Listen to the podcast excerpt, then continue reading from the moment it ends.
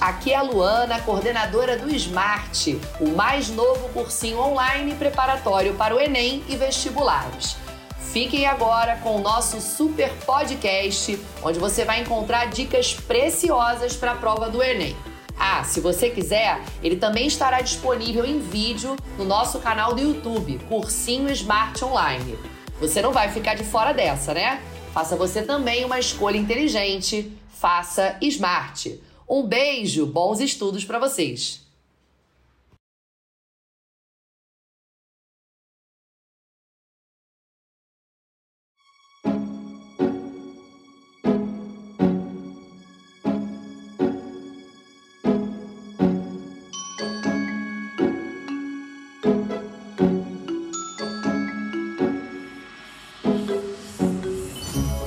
Bom, senhores, queridos alunos, vocês em casa e nós aqui, eu e você, você aí, eu aqui. Estamos aqui de novo para um podcast do Smart Cursinho Online, aquele que vai garantir o seu sonho de ingressar na universidade que você tanto deseja. E hoje a gente está aqui com dois mestres da língua portuguesa, os caras que manjam pra caramba, que te dão todo o suporte para você não errar nada na área de linguagens, nada Nada! E aí, vou passar a palavra para eles aqui, ó. Nosso querido Murilão e o Lucas. Por favor, senhores, se apresentem para a galera.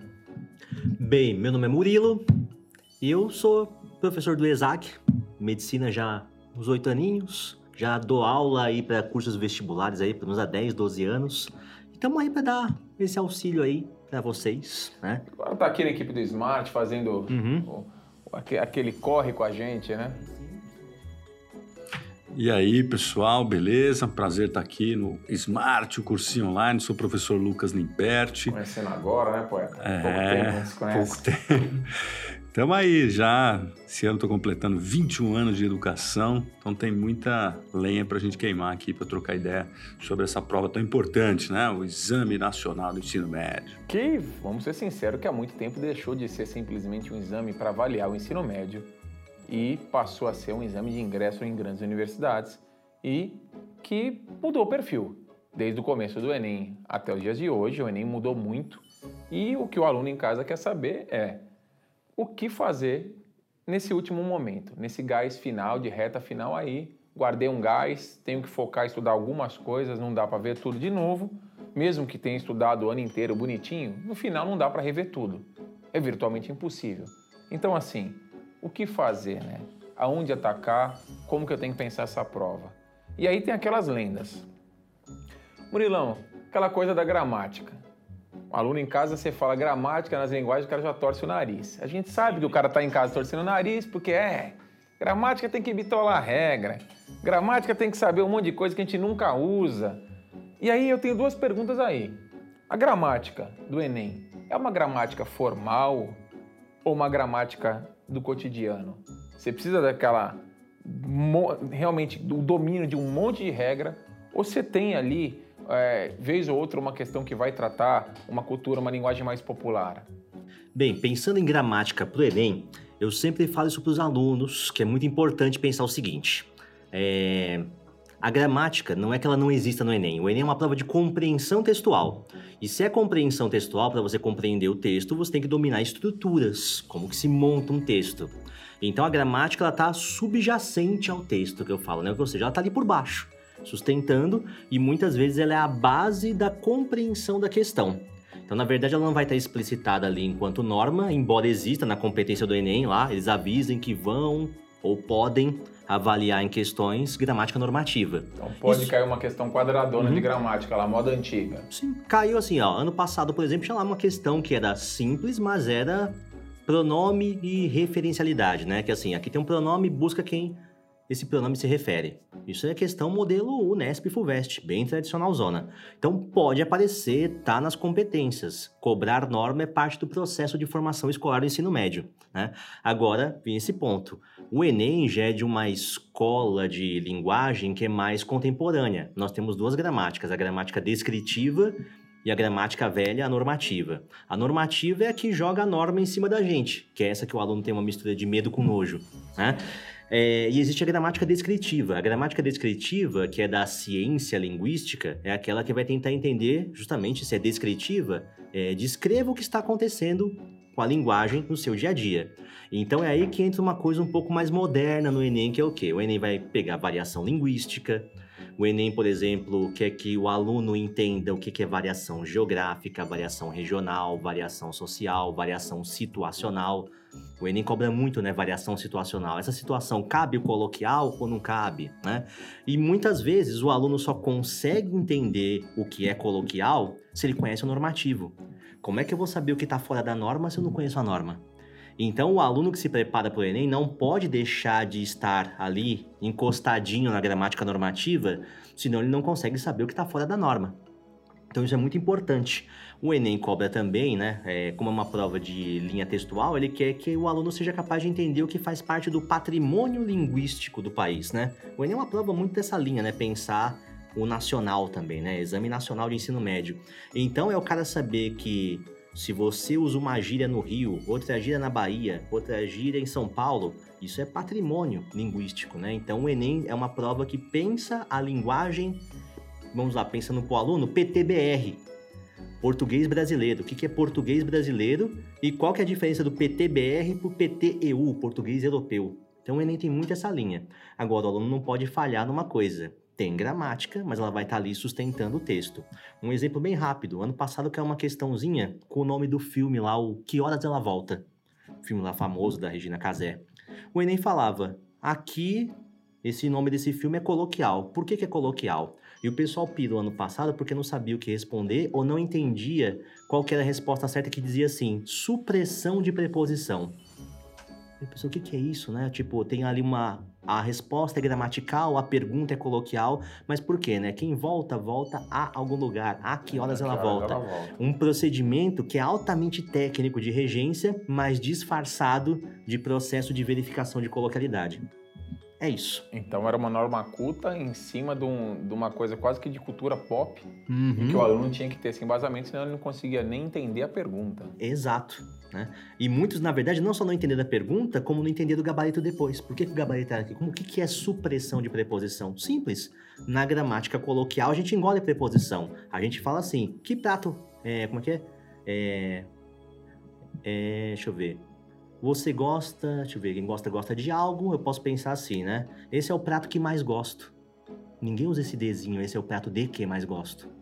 Isso é coloquial. Só que é um coloquial que eu só percebo se eu estudei regência e sei que no normativo deveria ser esse é o prato de que mais gosto. É isso, né? É gramática subjacente ali sustentando as questões. Então, já viu que você não precisa ficar primeiro decorando norma culta para fazer prova do Enem. Já tira esse pânico da sua cabeça aí, já é aquela coisa que você já fica mais aliviado, que você não precisa ir para a prova tenso, pilhado, que o cara vai perguntar ali o que é aquele bando de regra, o que é um, um pronome objetivo, subjetivo, o que é um verbo, objeto e relaxa, mano. Isso aí vai estar tá embutido e muitas vezes por conta da gente já usar isso no dia a dia. Exato. Até a coisa ali do, do uso mesmo da língua faz com que você tenha um domínio razoável dela. Exato. Tem uma questão que a gente chama dentro da linguística que é a pragmática, que é uma área da linguística que fala linguagem em uso. O Enem, gente, tem isso em cena. Não existe gramática se não for em uso. Então é nesse sentido que também que você tem que se tranquilizar. Se você estudou o essencial durante o ano, é a gramática em uso.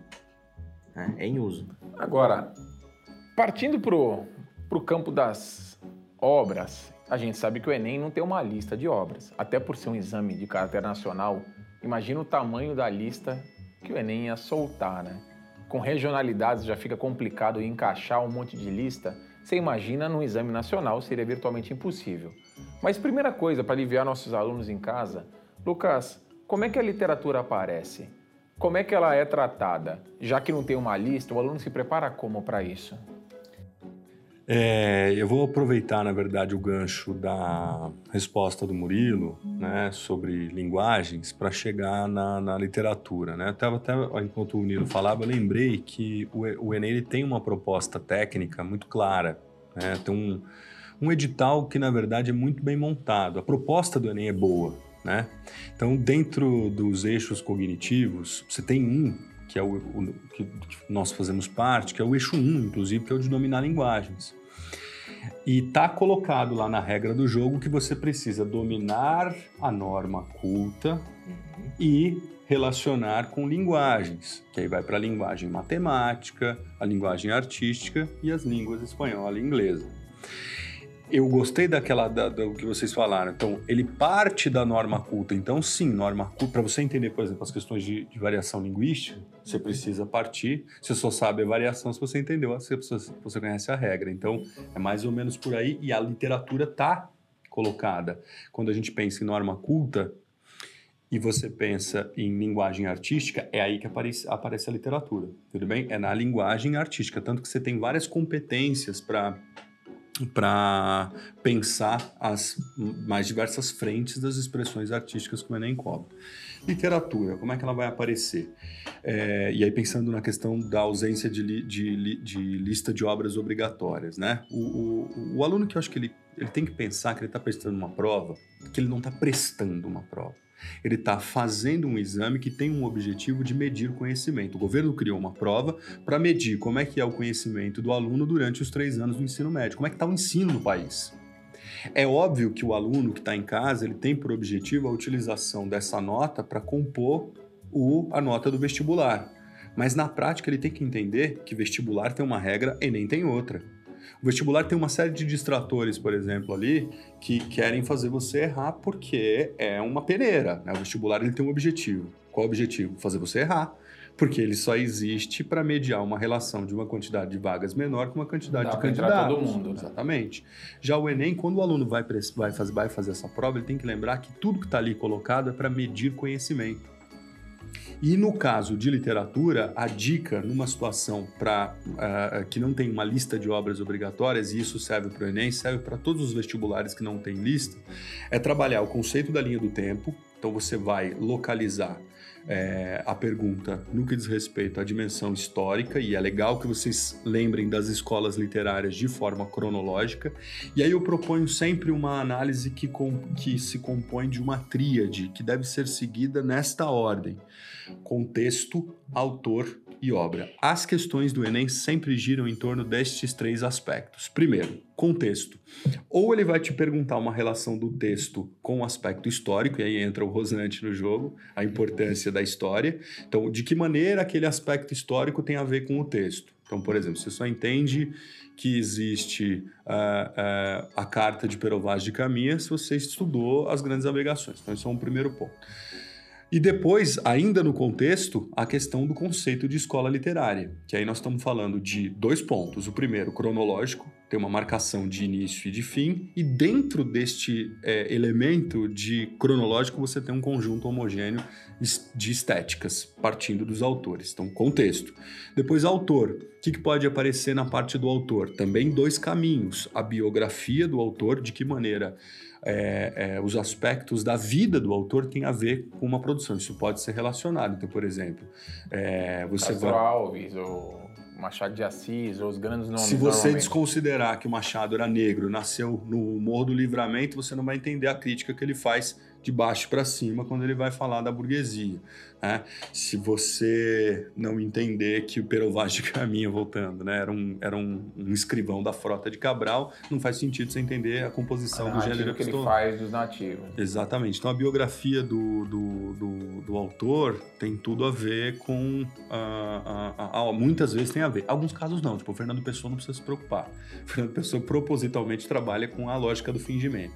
Aí, só um parênteses que eu queria quebrar com essa mística que parece que tem de que não cai literatura portuguesa no Enem. Cai sim. Cai menos porque é um exame nacional, mas cai literatura portuguesa, cai Camões, cai Fernando Pessoa, então é importante lembrar isso.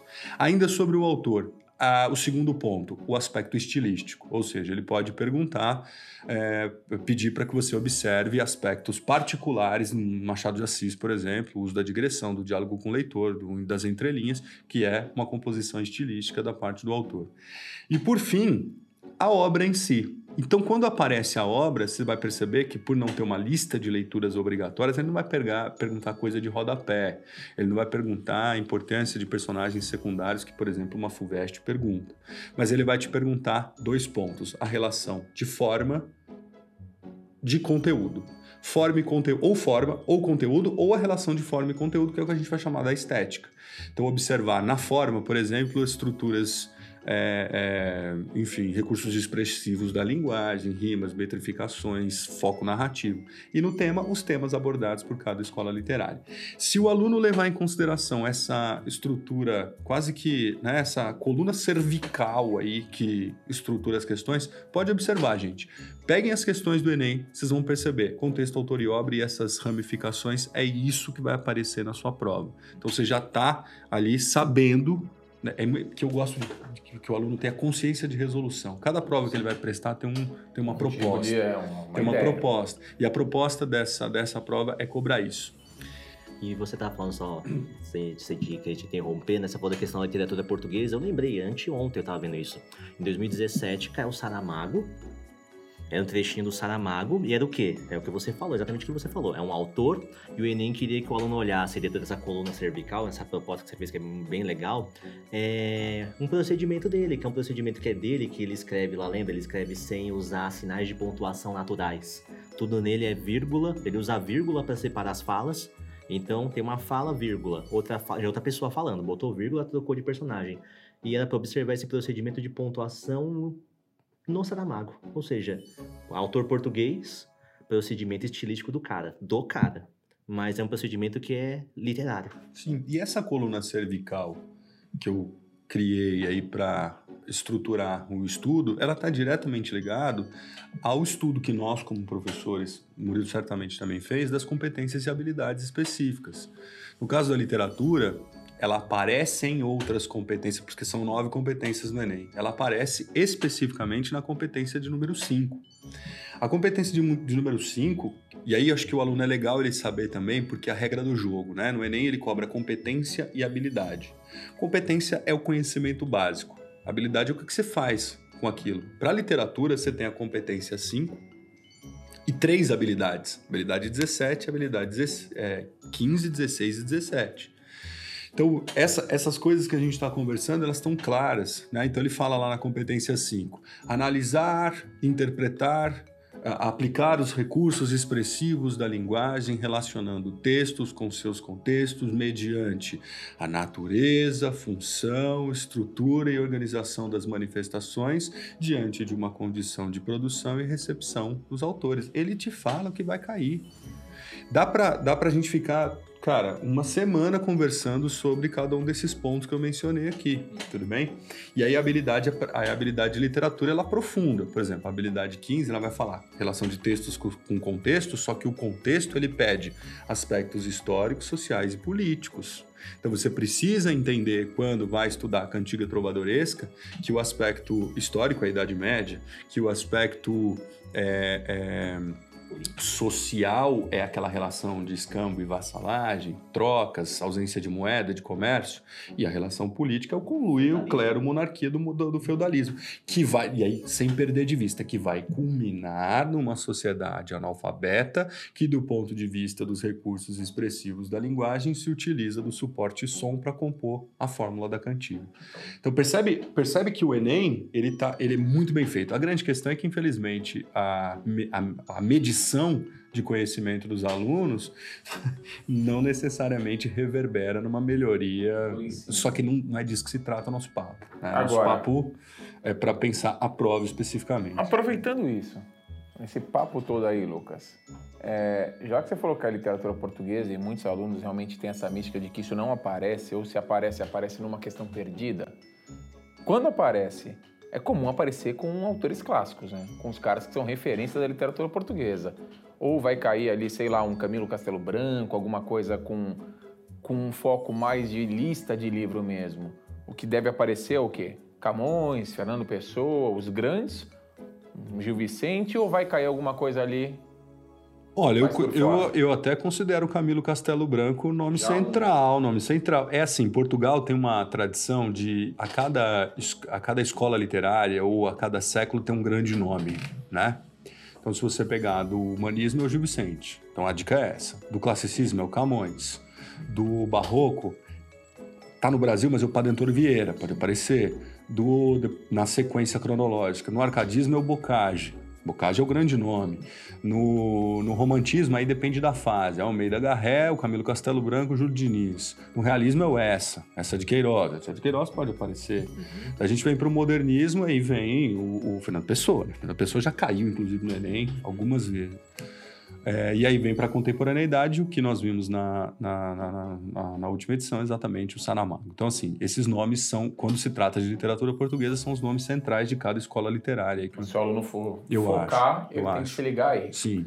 Uma última pergunta para eu fazer já um gancho com gramática, que agora me abriu uma, uma questão aqui, é a seguinte. E essa escola dos luso-africanos aí?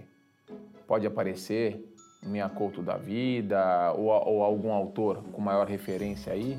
Será que em algum momento o Enem vai dar uma arriscada dessa? Eu acho que, eu acho que sim, né? Na verdade, assim, a gente tem que sempre contar, né? A nossa projeção de hipotética, ela está sempre pautada nessas experiências anteriores, né? Obviamente, eu acho que isso é importante até para depois o aluno falar, puxa, o professor falou isso e mudou totalmente. Nós estamos na mão, na verdade, de uma uma prova que tem um viés governamental. Então é importante também a gente pensar que tudo pode acontecer, sobretudo num contexto em que nós temos uma perspectiva um pouco diferente em relação ao olhar do governo para a educação. Tirando essa, essa, esse fator que eu acho que ele acaba garantindo. Isso em todas as provas do Enem sempre foi assim, porque Sim. o governo está lá. Dependendo do governo, dá um norteador para o exame. Um, e, e é importante que o aluno saiba disso também. Mas eu acho que sim, é uma tendência que vem aparecendo. Bom, eu acho que a Unicamp, né, Murilo? Ela trouxe pela primeira vez o Miyakoto e abriu um campo de discussões para a literatura lusófona, né? E isso vai ter uma preponderância, porque se parar para pensar, por exemplo, em relação à lista de lista de livros obrigatórios, FUVEST e Unicamp, que são os dois vestibulares mais importantes, não deixaram de trazer literatura lusófona é, é, mais, né? E aí... Desde que entrou a primeira vez, não fala mais. Desde que entrou a primeira vez. Veio Terra Sonâmbula com o Unicamp, aí depois a FUVEST trouxe o Mayombe, o do Pepe Tela, agora trocaram, né? Trouxe a Paulina Chiziane da, de, Ango, de Moçambique, né? Com o Niket e, e a, a FUVEST traz, a, a, traz a, o Miyakoto. Então, o Enem acaba é, dando vazão a essa tendência, que é uma tendência, na verdade, que não é necessariamente aleatória, pensando que esses países, pensando em proporção, em importância de, de escritores e quantidade de falantes, né? Se você olhar para a quantidade de falantes, nós temos, obviamente, o Brasil, depois você tem, é, se não me engano, Angola ou Moçambique, e depois em quarto lugar, eu não sei a ordem, se é Angola ou Moçambique, mas eles estão na frente de Portugal, em quarto lugar vem Portugal. É, em especial, pensando na contemporaneidade que esses países passaram, processo de independência, depois guerra civil, os dois, independência, guerra civil, e depois da guerra civil, fina, finalizando a guerra civil, a gente chega num momento muito agora, né? Uhum. É, é, Moçambique foi 92. Final, final do, da 92. E, e Angola 2002, praticamente, 2002. Né? Né? Então, quer dizer, pô, tive em Angola em 2019, ainda eles têm lugares na cidade que tem tiros não, de, de, da Guerra Civil. As minas em estradas rurais as, que ainda não são desativadas. Eu fui num rolê de, de, de cachoeira que eles foram me mostrar, eles falaram só na picada só no caminho, não anda fora da picada, porque pode encontrar pode mina. Né? E aí qual que é o lance? Num país pode explodir. Então, num país, é, nesses países que acabaram de sair de uma guerra civil, começaram a se reconstruir enquanto nação, né, independente e pacífica, começaram a surgir os primeiros escritores. Olha que interessante, a escrita. A literatura está efervescente. A literatura é efervescente. A Paulina Chiziane é a primeira escritora mulher. E aí qual que é o lance? Começa a aparecer esse tipo de literatura. Essa literatura, ela faz sentido de língua irmã pra gente. Então, aparecer no Enem não, é, não será novidade para ninguém. É, e eu acho que tem um ponto, só fechando um pouquinho também, né? É Exame Nacional de Ensino Médio. Na verdade, hoje em dia, o ensino médio, os livros didáticos não podem desconsiderar a experiência da literatura africana de língua portuguesa. Pode ser que ela ainda esteja tateando, caminhando devagar na escola pública, por exemplo, né? E até mesmo na escola particular, porque os livros didáticos eles hoje têm quase todo, praticamente todo livro didático de literatura contempla literatura africana de língua portuguesa. O problema é que ainda a coisa é meio dispersa e aí quando chega no professor, o próprio professor às vezes não sabe organizar isso. Mas se tá nos livros didáticos e já não é de hoje, em algum momento vai aparecer. Uhum.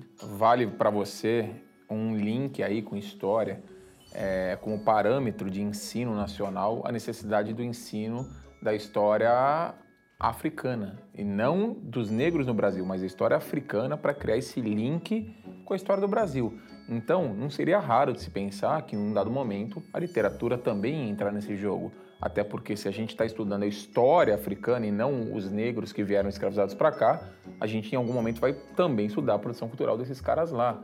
Então não seria de estranhar então aparecer em algum momento uma novidade aí como referência para o Enem. Então, é possível.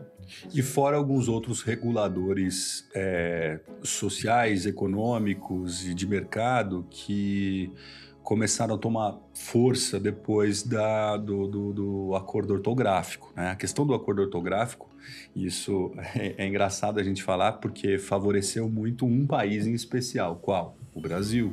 É, o Brasil, ele, é, é, é por conta da, da, do, do, potencial econômico vinculado a tudo que se refere à produção é, de mercado editorial, essas coisas, ou na parte política, de diplomacia, essa, o aparecimento da literatura lusófona, não só na circunstância do, do, do, da histórica de pacificação, mas também de interesse econômico. Portanto, percebam, o Miyakoto, ele é publicado por uma grande editora no Brasil e ele é um best-seller aqui. Então, você percebe que tem, tem, um, peso tem um jogo que eu acho que o aluno também tem... A gente leva isso em consideração, por exemplo. Eu acabei de conversar com os alunos, eu falei, gente, se vocês quiserem apostar um dinheiro que vai cair Paulina Chiziane na prova da Unicamp, né, foi há pouco tempo, é, eu aposto que vai cair. Porque tem elementos que são externos ao livro. Não adianta você só ler o livro. Diz para eles: olha, a Paulina Ciziane ganhou o prêmio Camões em 2022. Não, 21, já tô, já tô já virando. Do acelera. Do acelera. Ela, ela, ela foi a primeira mulher negra né, que publicou um livro em Moçambique esse livro entrou esse ano na lista. Então, quer dizer, são coisas externas à lista que nós estamos falando, então, nesse sentido. São dicas, né? Pensar, Sinais ali. Que... Pensar nesses reguladores sociais, mercadológicos, econômicos, para também o aparecimento do Enem acaba sendo preponderante para o aluno ficar esperto. Como a gente estava falando, então, fique esperto com a literatura africana. Por quê? Porque o Enem também serve agora como uma prova que te garante ingresso em universidades fora do Brasil, nos países de comunidade de língua portuguesa. Então não seria uma coisa estranha de aparecer algum autor aí da literatura lusófona fora de Portugal. Seria possível ali algum autor da literatura africana, como os nossos especialistas já falando para você. Então fica de olho.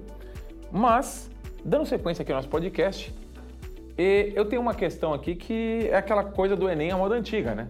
Bem, é uma moda antiga que muito aluno ainda bitola e acha e passa uma mística que para sempre vai ser assim, que o Enem é uma prova de interpretação de texto. Pura e simples interpretação de texto. É cansativa, cai texto pra caramba e eu tenho que ler e tá ali preparado para entender o que o texto está pedindo. E não é mais assim, né? Aliás, faz um tempo que deixou de ser assim, não é verdade? Bem, é uma coisa que eu sempre falo para os alunos. Olha, isso é uma das maiores mentiras, pelo menos atuais, né? Pode ter sido. Houve um momento em que o Enem foi assim, né? A gente tem que lembrar que esse Enem que os alunos experienciam hoje, o projeto dele teve o seu start ali em 2011, né, que foi o tal do Novo Enem, que começou a dar início a um projeto que está mais consolidado hoje, que é você conseguir usar o Enem para ingresso em universidade. Só que isso fez com que a prova passasse por algumas alterações. E eu sempre falo para os alunos, gente, a prova do Enem, o grande problema, né, é, vai, muitos alunos me procuram pelo seguinte motivo, Murilo, parece que o Enem tem uma maldição, né? Eu tô ali fazendo uma questão eu fico entre duas alternativas e eu tenho a mão estragada para escolher entre as duas que eu fiquei a errada. Eu falo para eles, isso acontece muitas vezes não porque o Enem é programado para ser assim, mas porque você provoca isso para você mesmo. E como que você provoca isso? O cara entra na prova do Enem, abre a prova e sai interpretando loucamente. Ele abre a prova de português e começa a ler. Ler lê como se não houvesse amanhã, como se não houvesse projeto na prova, como se não houvesse nada. E é o que acontece. O Enem, como o Lucas já falou aqui, é um exame nacional de ensino médio. E o ensino médio é formado por várias bases de avaliação. Tem a base de avaliação, sim, de conteúdo, mas também, como o Lucas falou, tem a base de avaliação de forma, ou seja, você entender como se estrutura uma questão. Ou seja, resumindo um pouco, nem tudo no Enem, minha gente, é para você interpretar. Vão haver textos no Enem que sim, né, principalmente os de área literária, né, podem exigir alguns dados de literatura, de avaliação de conteúdo e de interpretação global do texto. Mas no Enem, e isso corresponde a uma parte significativa da prova, você vai ter muita questão, por exemplo, que nem eu falo para os alunos, de progressão textual. Né? O que é progressão textual? É, o Enem vai selecionar um parágrafo e esse parágrafo pode vir de qualquer lugar. Esse parágrafo pode vir de um texto jornalístico, pode vir de um texto científico, pode vir de um texto literário, em que você vai ter que ver o seguinte: esse parágrafo começou de um jeito e terminou do mesmo jeito? Ou esse parágrafo começou de um jeito e teve alguma perturbação no meio do caminho? E que perturbação foi essa? Essa perturbação promoveu o quê? Ou seja, não é uma questão para você interpretar, é uma questão para você achar a estrutura. Teve alguma coisa que mudou? Teve alguma coisa que foi preservada? Então, quando o aluno começa a ter consciência de que tem questões de que ele não precisa ficar interpretando, primeiro, ele ganha tempo na prova, isso é essencial, ganhar tempo. E uma segunda coisa, ele não promove a maldição. Eu falo para alunos que a maldição acontece porque, como ele tenta interpretar tudo, muitas vezes por tentar captar uma globalidade do texto de sentido que não é necessária, ele começa a achar que muita resposta tá valendo. Sendo que o Enem tá pedindo, meu filho, Tá lendo essa reportagem aqui? O Enem pergunta: ó, nessa reportagem teve um momento que o cara quis quebrar um preconceito. Em que momento você identifica essa quebra do preconceito? Ah, é na hora que ele chamou um especialista? É na hora, ou seja, não é para interpretar, meu filho. Acha aonde foi a quebra do preconceito. Pontual, né? Pontual. Ou seja, o Enem tem muita questão de observação de estruturas pontuais dentro de um texto que não vão exigir uma interpretação global então, é, isso faz com que o aluno ganhe tempo. Isso é muito importante ter essa consciência. Então, já até falo para os alunos: questões de progressão textual, questões de tipologia textual, questão de função da linguagem, questão de variação linguística, são questões que não exigem tecnicamente um aprofundamento interpretativo. Né? Senhora, a literatura, como você disse, é enquadrada como arte. Está ali como uma representação artística. Mas tem mais arte caindo na prova de linguagens, né? Não só a literatura. E aí, que dica que você pode dar para o aluno? Ou vocês podem falar, ó, fica tranquilo, porque pode aparecer pop art, pode aparecer arte em anúncios, pode aparecer interpretação de tiras. E isso foge um pouco daquela coisa do tradicional, do culto, do, da estilística portuguesa mais clássica. E aí, como é que o aluno se prepara para isso? É, tem um, uma questão aí, é a questão da linguagem não verbal, né? A linguagem não verbal é texto, portanto, é, eu estou falando da literatura, mas em linguagens, de forma geral, você vai ter essa parte de interpretação da linguagem não verbal. Então, você pegar uma, uma, uma, um cartoon, se você pegar uma, enfim, uma peça publicitária, você tem esses elementos. Na literatura especificamente, quando aparece linguagem não verbal, normalmente você vai ter as artes plásticas. E aí eu estou falando de pintura, eu estou falando de uma fotografia de escultura, eu estou falando de um tipo de, de texto não verbal que a dica aí é você tentar relacionar com o período literário. Tem uma proposta aí de percurso de resolução que eu acho que ajuda bastante o aluno a lidar com esse tipo de situação, seja com o texto verbal ou não verbal, mas principalmente no caso do não verbal, onde você não tem o elemento da linguagem escrita. Né? Costumo dizer para os alunos que tem um desenho da questão do Enem que ele é muito recorrente. Né? Então a gente estava até conversando aqui que como o Enem ele serve para medir conhecimento, você vai ter um texto apenas por questão. Né? Então, diferente, por exemplo, do, da fundação da VUNESP, que você tem lá, leia o texto abaixo para as questões 13, 14 e 15. O Enem não, ele, é, ele vai aproveitar a questão 13, 14 e 15 para medir conhecimentos diferentes. Então ele tem uma pluralidade maior, né? ele chega a mais, a, a, mais lugares. Então eu costumo dizer, o Murilo falou muito bem, né? o aluno chega com, com aquela sede de interpretação, o aluno inocente é aquele aluno que lê o texto proposto. Toda questão vai ter um texto proposto, seja verbal ou não verbal. Então, a minha sugestão é que você siga um caminho de resolução que leve em consideração. Primeiro ponto, enunciado. Tá? O enunciado ele vai te propor um comando de questão. Comando de questão é um verbo imperativo que vai dizer, olha, né, explique, associe, identifique, enfim. Você vai circular esse comando de questão, tá? Depois, você vai ler o texto? Ainda não. Você vai ler as informações sobre esse texto porque todo o texto ele propõe uma referência que vai te trazer o nome do autor, ele vai te trazer a data que o texto foi escrito, no caso de uma pintura, que data que aquele quadro é, foi pintado. Isso já vai te levar para um determinado período histórico que, que, que é, é, que está junto ali com uma escola literária. Então você já vai para a primeira leitura do texto municiado ali de informações que te ajudam no processo de interpretação. E aí você finalmente vai para o texto. Tá? Então o texto é a terceira etapa que o aluno tem que seguir. E aí, se for um quadro, você vai ter que perceber todos esses elementos constitutivos. E aí a gente vai falar de forma, a gente vai falar de conteúdo, a gente vai falar dessa estruturação para ir para as alternativas. Nas alternativas, aí um outro cuidado que eu queria dar né, essa dica para quem vai prestar a prova. Lembra que o Enem ele não tem aqueles distratores, ou seja, as estratégias técnicas para te fazer errar que um vestibular tem. Então, o vestibular, por exemplo, ele coloca lá, assinale incorreta, todas estão certo, exceto. Esse tipo de estratégia que o vestibular utiliza é para te tirar mesmo, né, para fazer aquele, aquela peneirada de uma relação cuja quantidade de vagas é menor que a quantidade de candidatos. Como o Enem tem uma proposta de medir o conhecimento, o que, que vai acontecer? Ele vai colocar distratores que muitas vezes estão corretos e coerentes, mas que não dizem respeito ao que o enunciado pediu, que tem a ver com o que o Murilo falou de você ficar entre duas. Tinha até, por exemplo, uma situação onde você tem um enunciado. Assinale a alternativa que contém a obra que dá início ao realismo no Brasil. Aí tem a alternativa A. Machado de Assis escreveu a obra Ressurreição em 1872.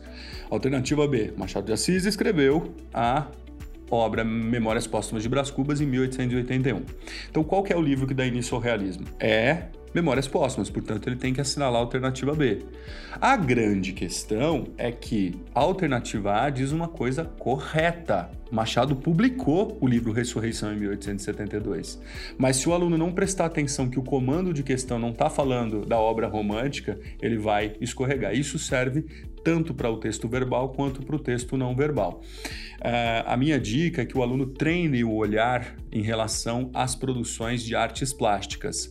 Da mesma forma que eu propus que você organize as escolas literárias numa linha do tempo, que você faça também um estudo sobre o desenvolvimento da arte na linha do tempo.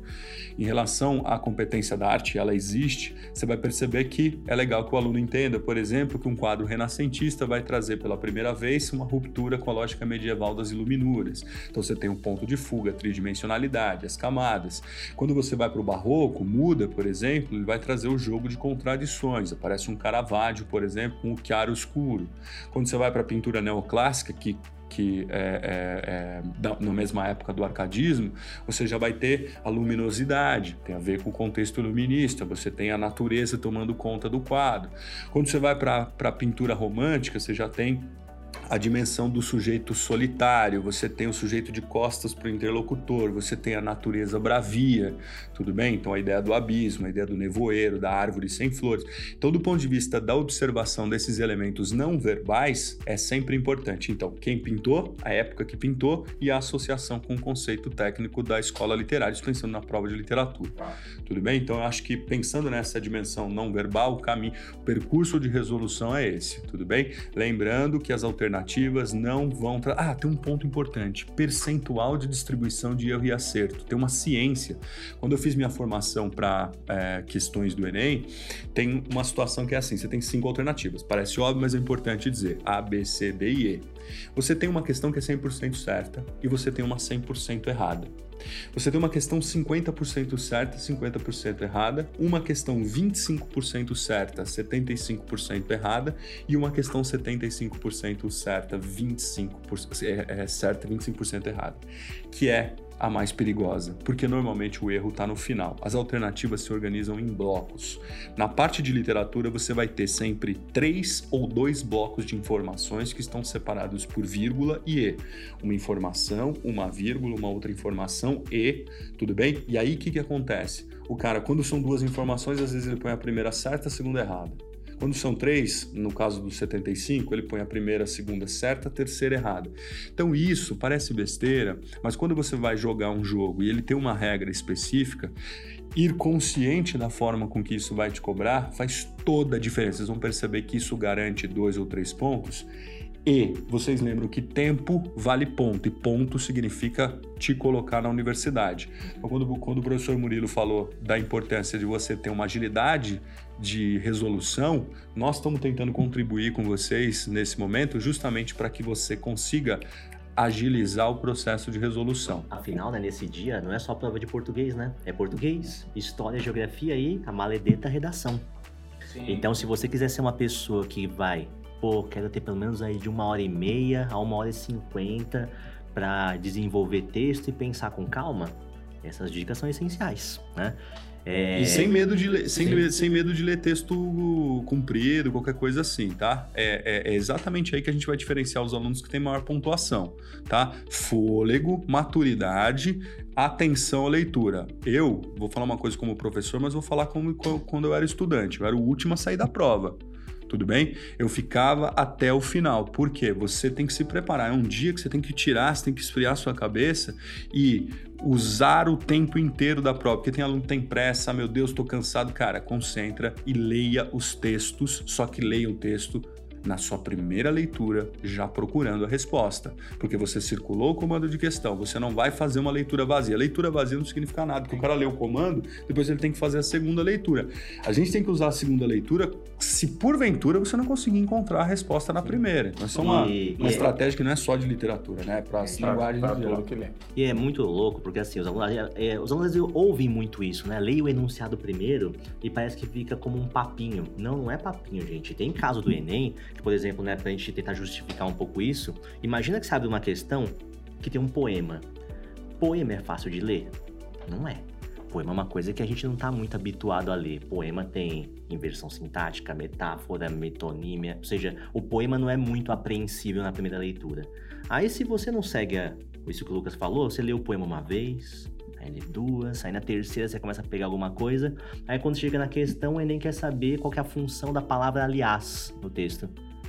Não sabe de nada de. Você Cara, se você, perder leu, 50 leu... segundos por questão, você tá ferrado na prova. Uhum. Ano passado, eu falando isso como um exemplo, na verdade, factual. Ano passado, por exemplo, teve uma questão do Enem que a pergunta era qual que é a função da palavra aliás no texto. Agora, é, só. É. Agora, só uma desculpa te cortar, mas eu falei assim: se você perder 50 segundos numa, numa questão, você tá ferrado. Calma também. Por que, que eu tô dizendo isso? Eu tô falando de perder 50 segundos no sentido de não seguir as, as regras do percurso de resolução. Né? Você não precisaria, você precisaria. Agora, numa questão que você tem dificuldade, não vai desesperar porque eu falei isso lá na hora e começar. Meu Deus, passou 50 segundos. Não, relaxe, segue o percurso. Seguindo o percurso, não importa ali é, é, é. você vai mediando, porque tem uma que você vai mais rápido, outra, né? Você vai equilibrando. Sempre de olho no relógio também. Organiza a tua cabeça. Você tem um tempo de prova, vê o tempo de questão, destina o tempo para redação, né? E eu vou falar porque eu sofro a mesma coisa, já que a gente está com o mesmo dia de prova. As ciências humanas e as linguagens, a gente sofre com a pressão da redação que é o, a menina dos olhos de todo mundo que vai fazer o Enem, ninguém quer desperdiçar tempo nenhum da redação. Então tem muito aluno que realmente às vezes até sacrifica a prova das outras, tanto de linguagens como de ciências da natureza, das ciências humanas, perdão, por conta da redação, porque quer fazer uma redação o mais redonda possível, porque sabe que é muito pesada. Então tem que tomar esse cuidado, tem que ficar esperto com o tempo, tem que ficar de olho no relógio, não adianta nada você fazer uma redação nota mil e se arrebentar no TRI, nas ciências humanas, nas, nas linguagens, porque não vai adiantar nada a redação sozinho. Para todos os efeitos, por mais que a redação tenha um peso, ainda ela é parte da sua prova. É uma parte do primeiro dia. Né? Agora, e propaganda? Esses anúncios publicitários, rola bastante? Parece? É, o Enem, ele trabalha também com uma matriz, né? Tem falado muito da, da, desse caráter contemporâneo do Enem em língua portuguesa. Existe uma coisa, né, que eu sempre falo para os alunos, que são os dois níveis de linguagem, né? Tem a tipologia textual, né? O que é tipologia textual? São os vai, cinco tipos de texto mais comuns que existem na vida das pessoas. Saber que existe texto que é narrativo, texto que é argumentativo, texto que é expositivo, texto que é injuntivo, por aí vai. E desses cinco tipos saem os milhares de gêneros. E aí a ideia é que o Enem é uma prova que trabalha muito gêneros. Né? E aí, lógico, uma notinha de débito de uma compra que você fez é um gênero, porque ela segue um padrão. No entanto, acho que notinha de débito não interessa para o Enem. O que, que vai acontecer, né? Tem certos gêneros que já são muito frequentes na prova. Texto publicitário, o aluno tem que conhecer, e não só conhecer texto publicitário, mas associar as funções específicas, né? ou seja, um texto publicitário ele é um texto de convencimento, de mudança de comportamento, apelativo, conativo, persuasivo, né? É, o aluno tem que saber que o Enem vai cobrar texto de divulgação científica, né? Que são aqueles textos que são para divulgar ciência, mas passam por leves processos de facilitação para que cheguem ao público leigo. Para não ficar tão técnico. Exatamente. É um gênero, né? O divulgação científica. Tem o científico, né? Que é o científico especializado, que é o lá da academia, quando você estiver na faculdade. E tem o divulgação científica, que é aquele que é, é científico, saiu de um laboratório, saiu de uma... Saiu, mas foi parar na revista super interessante com uma linguagem um pouco mais acessível. O Enem tem trabalhado muito texto jornalístico, né? O aluno tem que saber o que é notícia, o que é reportagem, o que é editorial, o que é artigo de opinião. E por incrível que pareça, né? A gente estava até conversando aqui antes, né? É, o Enem trabalha muito educação física, né? É uma das áreas né, do ensino médio, né? O Enem trabalha muito corpo, na verdade, né? O Enem tem uma ele estava até falando, o Enem tem uma competência para o corpo, né? Que seria você saber olhar o corpo enquanto corpo físico e o corpo também enquanto corpo artístico né? É, o Enem já há muitos anos, e ano passado me surpreendeu bastante, nós tivemos muitas questões de corpo no Enem no ano passado, né? O Enem trabalha muito com um conceito que, assim, bem, é, acho que hoje em dia no ensino médio as experiências de educação física são muito variadas, às vezes mais frustrantes do que, bem, como que deveria ser, né, o ensino, a educação física no ensino médio? Deveria ser teórica e física, né? É, o professor deveria ter o seu momento teórico para ensinar, por exemplo, o Enem já cobrou regra de esporte, é, o que, que, fundamenta a regra de handball, por exemplo, né? O Enem já cobrou isso, isso fica na prova de português, gente, né? Então o Enem já cobrou regra de handball, é, procedimento de regra de outros esportes, mas também o professor tinha que ter um momento em que ele discute a teoria, por exemplo, do exercício e da saúde. O Enem há muitos anos trabalha com um conceito que, inclusive, quem quiser pegar a prova do ano passado vai achar esse conceito lá, que é o conceito de é, visão ampliada de saúde. O que é visão ampliada de saúde? É saber que para você ter saúde, entram vários ramos. Saúde é o quê? Saúde é exercício. Mas é só exercício? Não. Saúde é habitação. Dependendo de onde você mora, você vai ter mais saúde ou menos saúde. Saúde é alimentação. Saúde é várias coisas. Ou seja, é um composto social que forma saúde. Caça lá na prova que vocês vão ver, né? Visão ampliada de saúde. É você entender que saúde não tá ligado só a uma coisa tipo, ah, médico te passou um Dorflex para alguma coisa. Não, saúde é vários ramos que formam a sua experiência física no mundo. Né? Então, até esse tipo de coisa detalhista o Enem tem. Ano passado, por exemplo, o Enem fez uma questão que era para você associar visão ampliada de saúde com exercício físico. Tinha lá o coraçãozinho levantando halteres, texto não verbal, né? Um, um coraçãozinho levantando halteres e uma placa assim: esporte é saúde. Ou seja, o Enem queria que o aluno soubesse o conceito completo de saúde e entendesse que os anúncios estão no foco do exercício. Mas já teve questão que colocou foco no trabalho. Ou seja, saúde também é trabalho. Como assim trabalho? Bem, se você trabalha das 8 às 6 e fica 3, 4 horas no trânsito, que hora que você vai ter saúde? Ou seja, como que você vai fazer exercício? O Enem já cobrou isso. É experiência social e educação física. E isso está na prova de português. Então, galerinha, fique esperto por isso que você tem uma grande área chamada linguagens, porque linguagem artística, linguagem física faz parte. E aí muito aluno depois da prova sai com aquela reclamação, pô, mas caiu um negócio que não tinha nada a ver com português, na prova de português, pô. Ou não, é uma prova de é. português, né? Não é bem uma prova de português. Tem cidadania, né? Uhum. Uh, ano passado apareceu o corpo artístico, né? Que foi Islã do corpo, né? Que é coisa super contemporânea, né? Muitos de vocês devem conhecer o Islã, né? Que é aquela poesia falada, né? Que é usada, que foi é, muito comum na periferia, né? Recentemente. E caiu Islã do corpo, que é você fazer a poesia falada, mas ao mesmo tempo que você fala, você gesticula para quem é surdo. Ou seja, Legal. a ideia de você saber. E a, e a resposta é muito óbvia, né? É você saber que você vai transformar sua fala num gestual, né? Então é corpo e arte. O Enem, é, é, é, quando você entra na prova com essas consciências, você sai desse campo de sair lendo tudo como se fosse interpretar. É você bater e falar: não, peraí, aqui é corpo. E aqui é corpo, é. Eu tenho que pensar saúde em vários ramos. Esse tipo de coisa. Show de bola a dica, hein? Só, só estava pensando, quando ele tá, o Murilo falou da parte da, da tipologia e dos gêneros, né? No, no lugar da literatura, isso pode aparecer também, querendo uh, saber, dentro do prospecto da arte literária, é, o, o, se o aluno sabe diferenciar uma crônica de um conto, o que é um romance, o que, que é um soneto, o que, que é uma carta, né, o gênero epistolar, uhum. ele pode pedir questões de, de gênero de memórias. Então, esse tipo de noção é, que está na parte de organização e estrutura, habilidade 16, a habilidade 16 é relacionar concepções artísticas com o procedimento é, de construção do texto literário. Olha que interessante. O procedimento de construção leva em consideração uma estruturação de gênero, né? E aí, concepção artística é aquilo que você falou. Puxa, concepção artística vai aparecer na prova de português. Então, se você não souber é, relacionar a concepção artística do barroco com uma estruturação é, da utilização dos recursos expressivos da antítese, do paradoxo,